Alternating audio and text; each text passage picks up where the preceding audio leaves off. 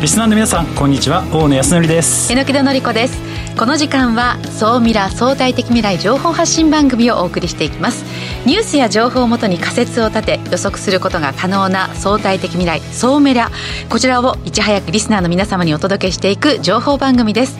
パーソナリティは大野康則さんです。よろしくお願いします。よろしくお願いします。さあそして総ミレを盛り上げてくださるのは日本能率協会総合研究所マーケティングデータバンクエグゼクティブフェロー菊池健二さんです。はい、えー、菊池健二です。よろしくお願いします。今日はですね未来を見るためのある定性的な指標を紹介したいと思ってます。はいよろしくお願いします。さあそして本日の未来コンパスゲストをご紹介させていただきます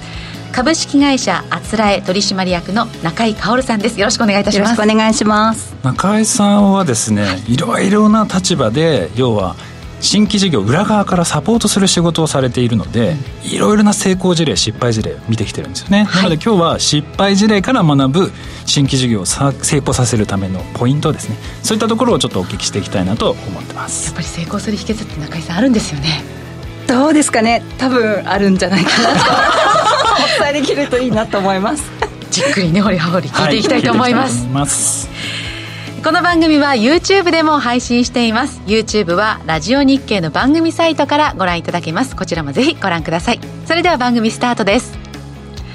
この番組は日本能率協会総合研究所 JMA システムズ日本マイクロソフトの提供でお送りします総ミラートレンド。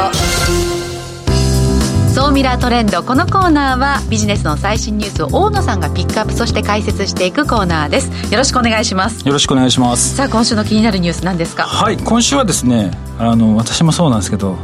運動不足の解消で、あの運動したらアプリケーションでポイントがキックバックされるみたいな、はいはい、そういうサービスって今結構出てるんですよね、ええ、で今東急沿線上であの顧客に無料でこのカロカロマママプラスか。カロママプラス。カロママプラス、はい、カロママプラスですね。これ AI 健康アプリがあって、ええ、あの食事とか運動を記録するとその人にこうアドバイスが届くっていうまあサービスで、うん、まあいろいろなその自治体とかと連携しながら今これを盛り上げてるんですけど、まあ、これすごくあのまあ、ポイントになってくるところが、はい、自分の運動とか食事の内容に合わせていろいろこうアドバイスしてくれるんですよね、はい、でそれをこう実行すると、うん、まあ、健康になれてさらにポイントが付与されるっていうまあものなんです。いいですね、でまあその食事と運動の両面から利用者のまあ健康を支援するっていうまあサービスで、まあ、今後ですねあのただ単にそのレコメンド食事をレコメンドするだけではなくて沿線上の例えば、えー、こういうアクティビティやってみたらどうですか、はい、とか、えー、いろいろな健康サービスと連携しながら、うん、えー、サービスを拡充させていくみたいな今そういう流れになってきてるんですね。うん、でこのニュースをちょっと見た時にアプリケーションでなんか健康の測ってポイントをもらうみたいなものって結構あるなとちょっと思ったんです、うん、そうですね。会社の中でこう福利厚生として取り上げてるような企業もありますね。そうなんですよ。だからだからどれくらいあるのかなと思ってちょっと調べてみたらですねこの運動促進するとか健康系アプリってものすごい数があってですね大体2020今年だけで350件ぐらいリリースあったんですよ。キャンペーンとかも含めて。1日1個。そうなんですよ。なのでその運動してそれを分析して何らかしら例えばあなたは健康だこういうふうにやった方がいいですよとこういう運動した方がいいですよでそれをするとポイントもらえるみたいな運動するとインセンティブもらえるっていうのはよくあるんですけどただ問題がですねほとんどが数年以内に消えてるんですよね。そうですよね。生まれては消える。そうなんです、うん、でちなみに私自身も使ったことあるかっていうと一番最初なんかダウンロードしてこういうのよく使うんですけど、うん、1週間以上ね長く続かないんですよ。1週間？それは短いですね。え続きます？あの私あのランニングあのかなり趣味にしてた時にはそのランキーパーとか入れてやっぱりそれで自分のあのトレーニング成果とかあのあカロリーこのぐらい消費したのねとかこのぐらいこうタイムが上がったねって楽しかったですけどっぱりその趣味を、まあ、終えてしまうと使われなくなったりねそうですよね、うん、でランキーパーみたいなやつってどっちかというと自分が走った軌跡をこう残して、はいはい、それ後でこう見返して、はい、あここ走ったなとか、うん、あこういうペースだったなとかって、ええ、多分見返すと思うんですけどやっぱりそもそも運動やる気ない人にインセンティブを与えたところでやらないんじゃないかなっていう。なんでかしらうんもやどうなんだろう。私もやっぱモチベーション上がらないですよね。100円もらえるって言われても 走るかっていうと。まあそうですね。能動的にこう自分がやりたいっていうのがまずねないとダメなんでしょうかね。そうなんですよね。で、多分なんですけど、はい、なんでそんなアプリがバンバン出てくるかっていうとやっぱ市場としてはすごく大きいんですよ。魅力的で、はい、あのー、まあ、年々成長してて2013年には日本で16兆円。で2020年そうですね、ヘルスケア市場。で26兆円になるとか、うん、全世界で見ると300兆とか500兆とかっていう市場規模が見えてくるわけですよね。なのでその新規事業をやるっていうふうになった時に、ええ、これだけ見るとすごい魅力的なわけですよ。市場規模がでかいので、うんうん、やっぱり大企業とかになってくると必ず新規事業で聞かれるのが市場規模どれぐらいの大きさなのって聞かれるので、ヘルスケアって言っとくとまあまあ市場がでかいので通りやすいっていうのはあるんですよ。はいうん、なんですがねやっぱりあのー、流行ってるからじゃあアプリ作ってビジネスが成功するってほど簡単な市場ではなくてですねやっぱり、まあ、今日の中井さんにもちょっといろいろお聞き後半ねしようと思ってはいるんですけどアプリってアプリっていうかまあサービスですねあの作ったからといって利用されるわけじゃないのでやっぱりちゃんとユーザーのこととかを考えたりだとか自分たちがそのサービス作ってどこを目指していくべきなのかっていうのはきっちり考えていかないとダメなんじゃないかなっていうのはちょっと改めてね感じました。というニュースですね。だって1年に350生まれてね、その多くが数年以内になくなってしまう、まあ、市場は、ね、大きくてもねだからこそ魅力的ではあるんですけれども、まあ、競争も激しいということですよね。なので今日はですね、まあ、そういったところで生き残っていくためにどうしたらいいかっていうのは後ほどたっぷりお聞きしようかなと思っております、はい、さあそしてそして？はい今週の世界初です、はい、今週はですねあの水中合体ドローンということで KDDI があの出したものなんですけれども、うん、なんとあの空飛ぶドローンと水中ドローンが合体してですね、えええー、海に着水と同時に今度は水中のドローンが下から出てきて、水の中をこう撮影できると。でこれできると何がいいかっていうと海の中をこう調べたりだとか例えば、えー、海上の風力発電所の設備点検とかするときに今までダイバーが潜ってこう探し、はい、あの点検してたんですけど、うんうん、今まで5人で8時間かかってた作業がこれ使うと2人で2時間に短縮できるんですね。うん、で遠隔で外からできるのであの要はダイバーにとって危険がない安全で点検できるっていうので、まあ、これからですね今注目されている世界初の技術に成功したと。ちょっと分かんないんですがあのえそ潜るだけのドローンじゃダメなんですか？潜るだけだとあの距離がなんか足りないみたいなんですよね。だからこれで持ってってそこからなるほど。エネルギーを使うこうなるほど。まず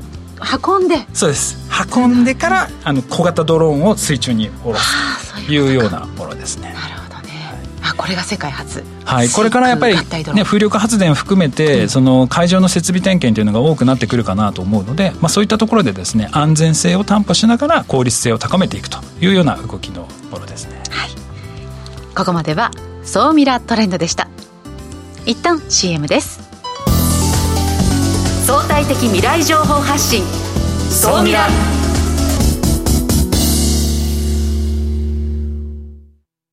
経済価値観テクノロジー激変する世界に生きる全ての人々がより良い未来をつかみ取るためにマイクロソフト Azure はビジネスにご活用いただけるクラウドサービスです。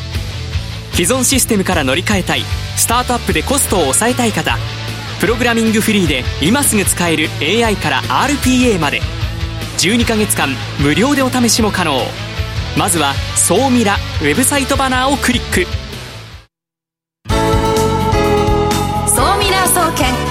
えて菊池所長。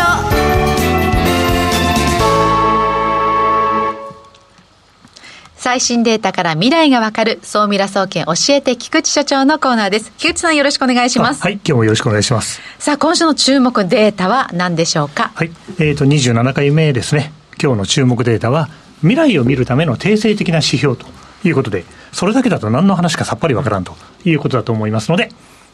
ご紹介していきたいと思いますはい。今日の数字は984件。うん、はい。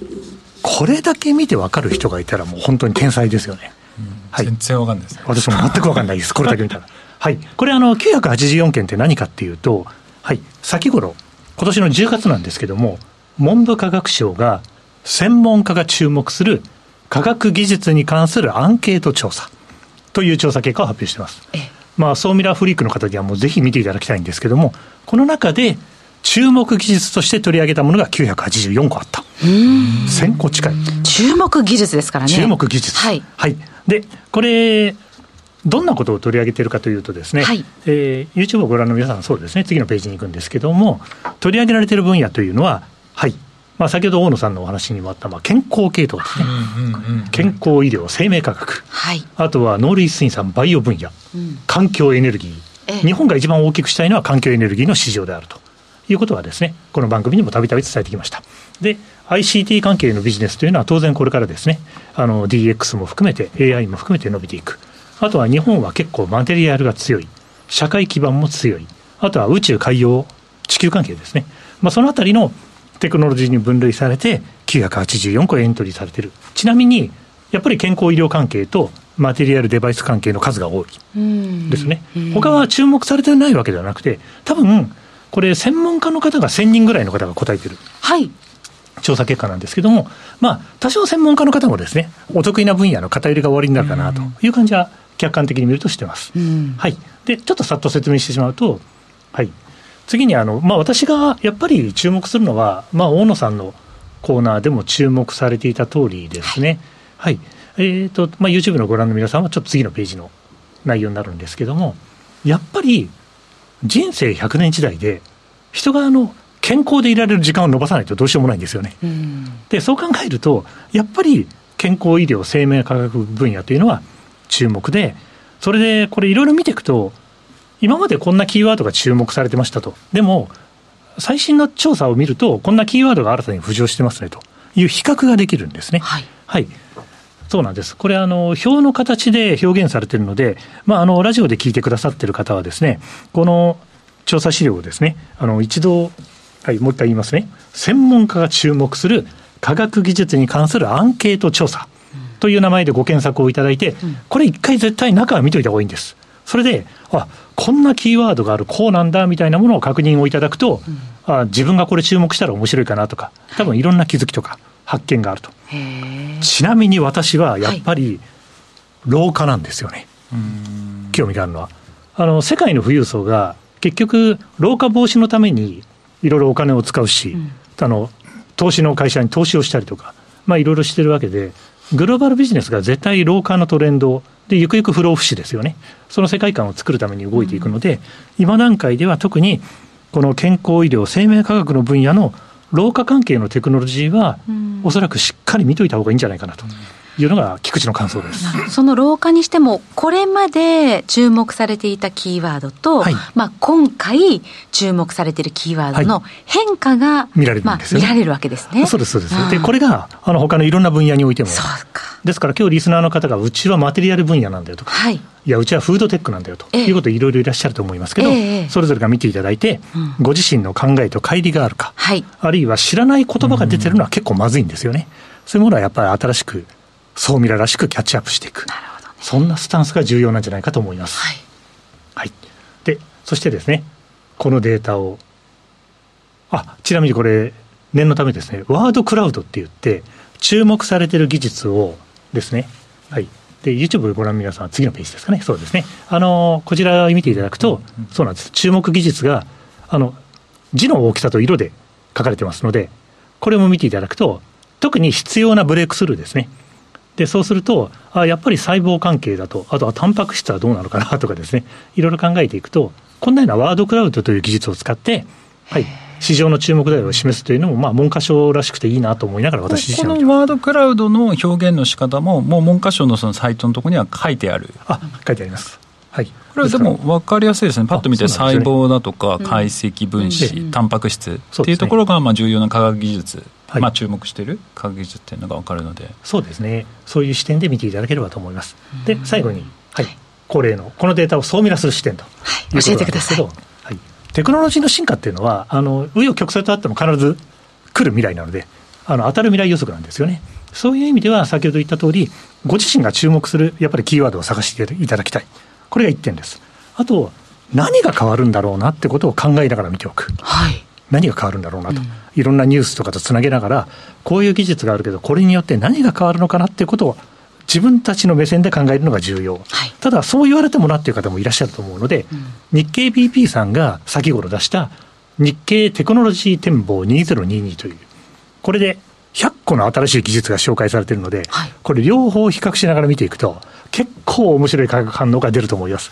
おすすめです。重なるものまた載ってないもの両方あるわけですね。えその視点で楽しんでいただけるようにお願いしたいと思います、はい。えここまでは総ミラ総研教えて菊池所長のコーナーでした。相対的未来情報発信。総ミラ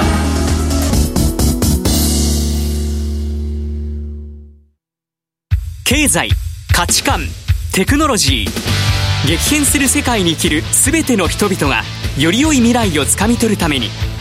マイクロソフト Azure はビジネスにご活用いただけるクラウドサービスです。既存システムから乗り換えたいスタートアップでコストを抑えたい方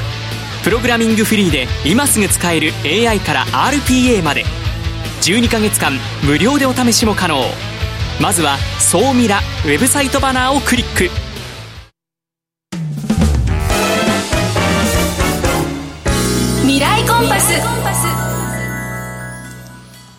このコーナーは未来への羅針盤コンパスを手にすべく魅力あるゲストをお招きしていくコーナーです。早速ですが本日のゲストをご紹介しています。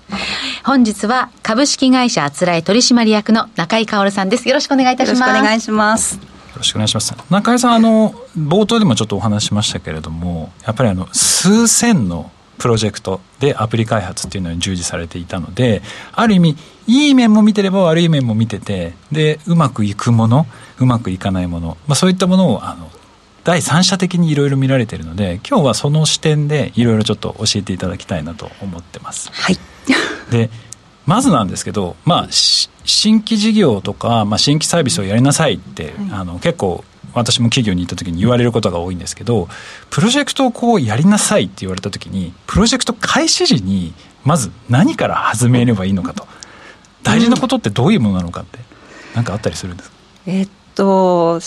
まあ、すごく新規事業会社から言われるのでまずその会社が3年後とか4年後とか何を目指してるからとか今何が困ってるからっていうベースがあると思うんですね。でその上で目指すゴールをちゃんと定めた上で事業を考えるっていうのとあとやっぱりなんだろうな。どんなサービスを提供したいっていうよりもどんな人のどんな課題を解決したいとか誰にどんななんだろう幸せをもたらしたいとか、うん、なんかそういったあのゴールをもう少しなんていうのかな事業っていうよりも世界どんな世界作りたいみたいなことを考えていくのがいいのかなっていうそこがまず出発点としては必要かなと思ってます。うん、ゴールゴール設定がちょっとごめんなさい意地悪な質問かもしれないですけど、はい、ゴール設定が出てこない時ってどうしたらいいですか？めちゃめちゃ意地悪な質問ですよね。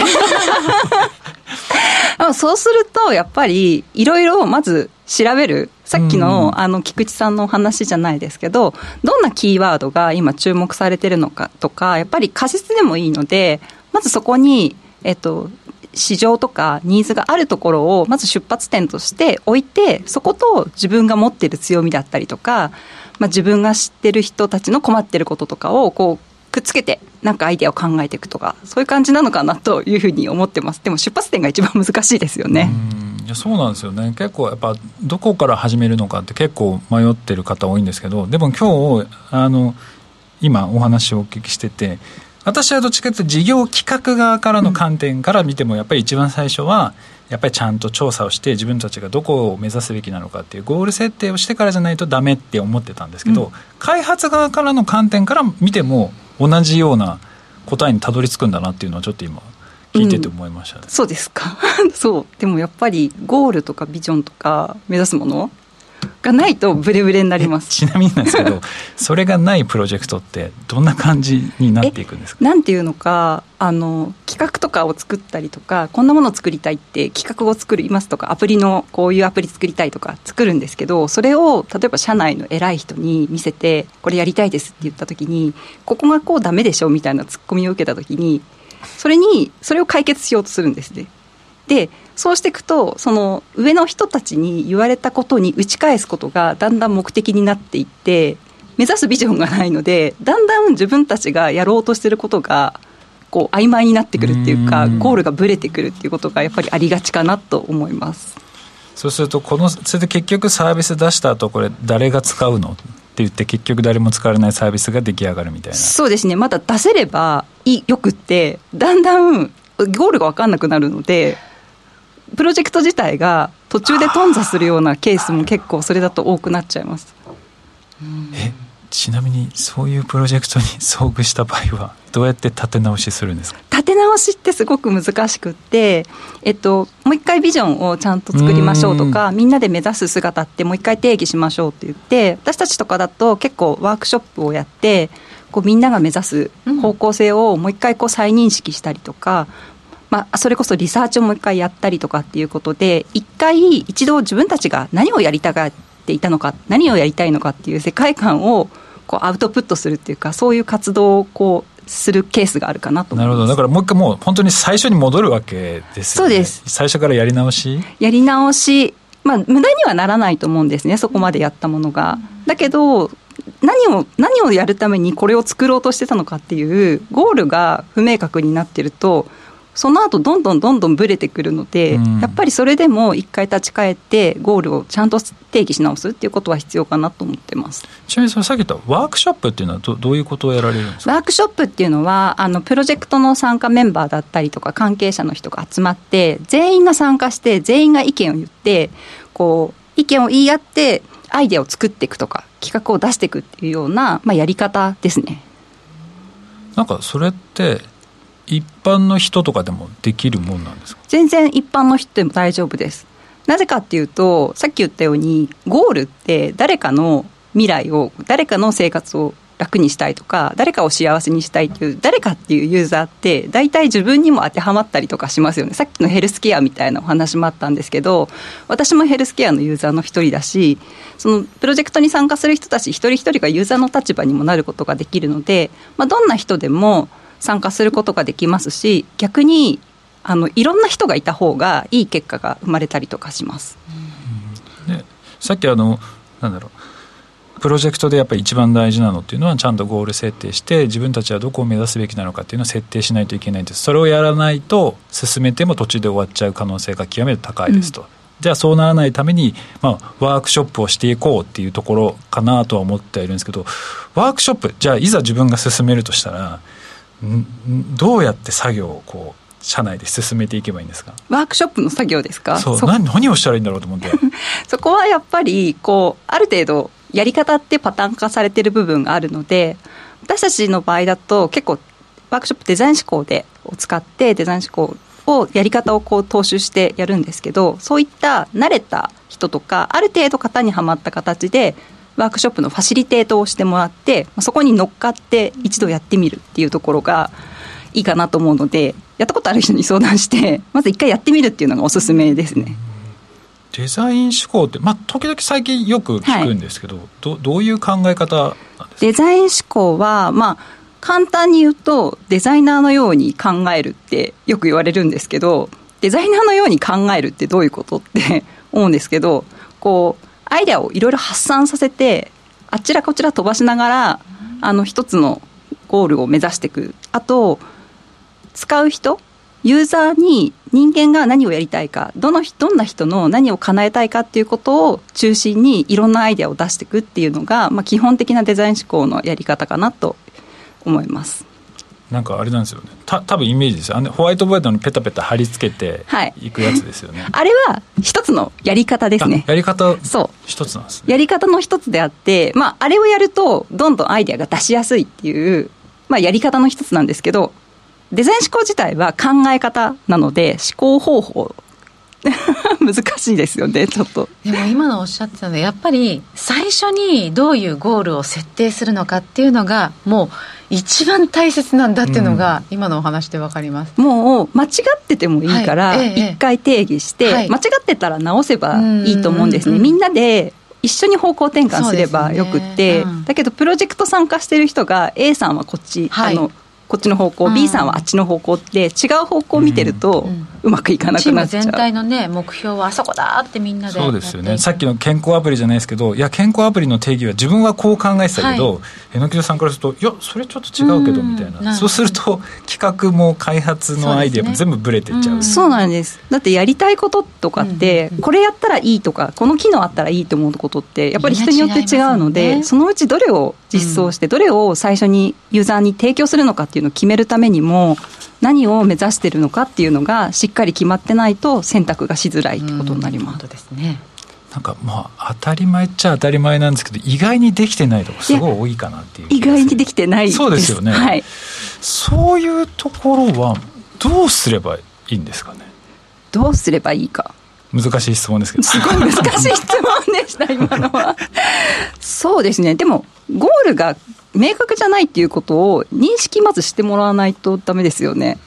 でなんだろうな。自分たちが技術を提供したりとか自分たちがサービスを作るっていうことをそのなんていうか目的にして新規事業やってるとそのゴールがないっていうことに気づかないと思うんですね。だから誰のやっぱりさっき言ったように使う人が誰が使う人でそのサービスとかアプリとか使うのは誰かっていうでその人のやっぱりどんなことをやってあげたいのかっていうことをひたすら考えるっていうのが